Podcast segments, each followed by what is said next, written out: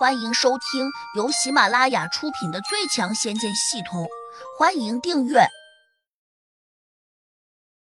第两百六十七章，你不就是想要钱吗？可刚才张野狼已经承认了，好像还吓得不行，这说明他没有认错人。你真的是青竹帮的老大？可我总觉得你不像呢。林玲并不怕胡杨，但还是小心翼翼的问。胡杨看他一眼，念在他当时带走自己的份上，因此没有呵斥他。不过，胡杨也没给他好脸色。这女人太贪财了，为了钱居然找人来威胁乔小苗，这显然是太过分了。乔小苗心肠软，见胡杨没有理睬林玲，让他一度有些尴尬，赶紧打圆场说：“林玲姐，别说你不信，我也不信。”可能刚才那个叫什么野狼的，他正好认识胡杨吧，然后就故意这样称呼他，其实是给了一个面子而已。林玲眼里划过一丝不易捉摸的神色，心里暗想：自己本来找人过来，为了多要点钱，没想到找错了人。这么说来，我应该重新找一个。如此一想，他在看向胡杨时，便又心生了一丝轻视。胡杨脑子里面那个系统立刻收到了来自于他的轻视。他微微皱眉，沉声说：“玲玲，你不就是想要钱吗？我可以给你，但请你不要动歪心思，否则我会让你知道后果的。”玲玲心里一震，胡杨犀利的眼神仿佛直透他的内心深处，这让他大感吃惊。不过他受了威胁，却还是不肯服气，依旧不高兴的说：“我玲玲可不是被人威胁着长大的。”玲玲姐，你又何必呢？胡杨已经答应给你钱了，你要见好就收啊。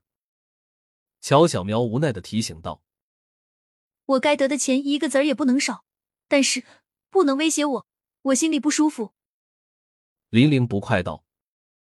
乔小苗叹了口气，还想再劝胡杨，先发话了：“乔小苗，给他二十万，让他走吧，我不想再看见他。”已经足够人尽意志了，毕竟念在坐过他的车且还送到了乔小苗这里的份上。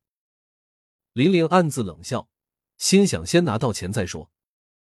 反正已经和他撕破脸面了，完全可以想办法再多捞一点钱。乔小苗有些无语，但也只好照着胡杨的话去做。他已经知道了这张银行卡的密码，用自己的手机也能给林玲转账。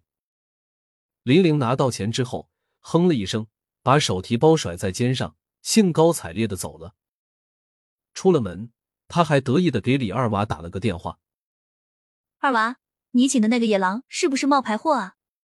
怎么见了这样一个斯文的小伙子也要俯首帖耳？”李二娃一听就生气了，刚才他比张野狼吓得更厉害，还跪到地上去了。林玲现在这样说，岂不是也顺便狠狠的打了他的脸吗？林姐。你别不知好歹！我野狼大哥不可能骗人。他说那屋里的帅哥是青竹帮老大，就一定是。你要是不信，可以找人调查。林玲吃了声。小胡是我从街上捡回来的，当时就跟吸了粉一样，脸色极不好看。一进我的车子，倒头就睡，哪里像个老大的模样？我觉得野狼可能真的认错人了。也许我捡到的这个是他那什么老大的孪生兄弟吧。李二娃并不认识胡杨，听到林玲这样说，不免又动摇了。他挂了电话，把林玲的描述给张野狼打电话，详细说了一遍。张野狼突然也觉得今天的胡杨表现的有些不正常。倘若以他往日杀伐果断的脾气，哪会让自己轻松走出去？尤其是他对胡杨的了解，多数是从其他兄弟那里听到的。那些人对胡杨的感受尤其深刻，个个都仿佛谈虎色变，甚至还说帮中兄弟们除了李莫新这个副帮主外，无人敢和胡杨对视下眼神。那今天见到的这人，真是青竹帮帮主胡杨吗？张野狼忍不住给帮中的兄弟打了个电话，问他们知道胡杨在不在帮中。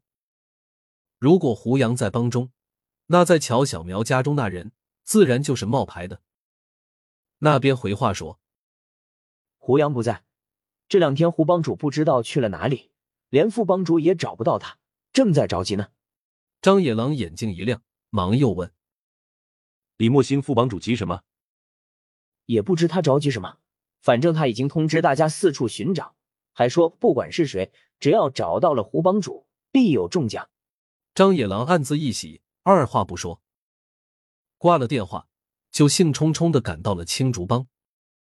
李莫心有些惊讶的看着他，不解的问：“你这个消息是真的？胡帮主怎么会在那种地方？那个叫乔小苗的女孩子不漂亮，既然她没有姿色，胡帮主又如何会住在她家里面？张野狼，你是不是认错人了？”李副帮主，我之前虽然只是远远的见过胡帮主一面，但多少还是记得很清楚。我觉得应该是他，但也不敢完全肯定。张野狼小心翼翼的说道：“眼前这个李莫心，他并不怕他，但是李莫心背后站着一个堪称魔头的小霸王胡杨，张野狼自然就得敬畏几分。走，不管是不是他，你立刻带我去看看。”李莫心挥了下手，他今天有点急，因为有消息传来，说京城秦家和胡家因为胡杨已经快火并了，两家都在找胡杨。李莫心多少知道一点，胡杨在胡家并不受宠，而且他以前很多年都在外面，并没有在胡家长大。而且传言还说，他两个叔叔历来同他父亲不和，因此胡家多半不会因为胡杨而同秦家发生严重冲突。一旦两家水火不容之时，可能就会把胡杨踢出去。一旦胡杨出了问题，李莫心自然也就在青竹帮待不下去了。他很清楚自己的情况，如果没有胡杨，他什么都不是，更不可能坐到青竹帮的副帮主宝座上。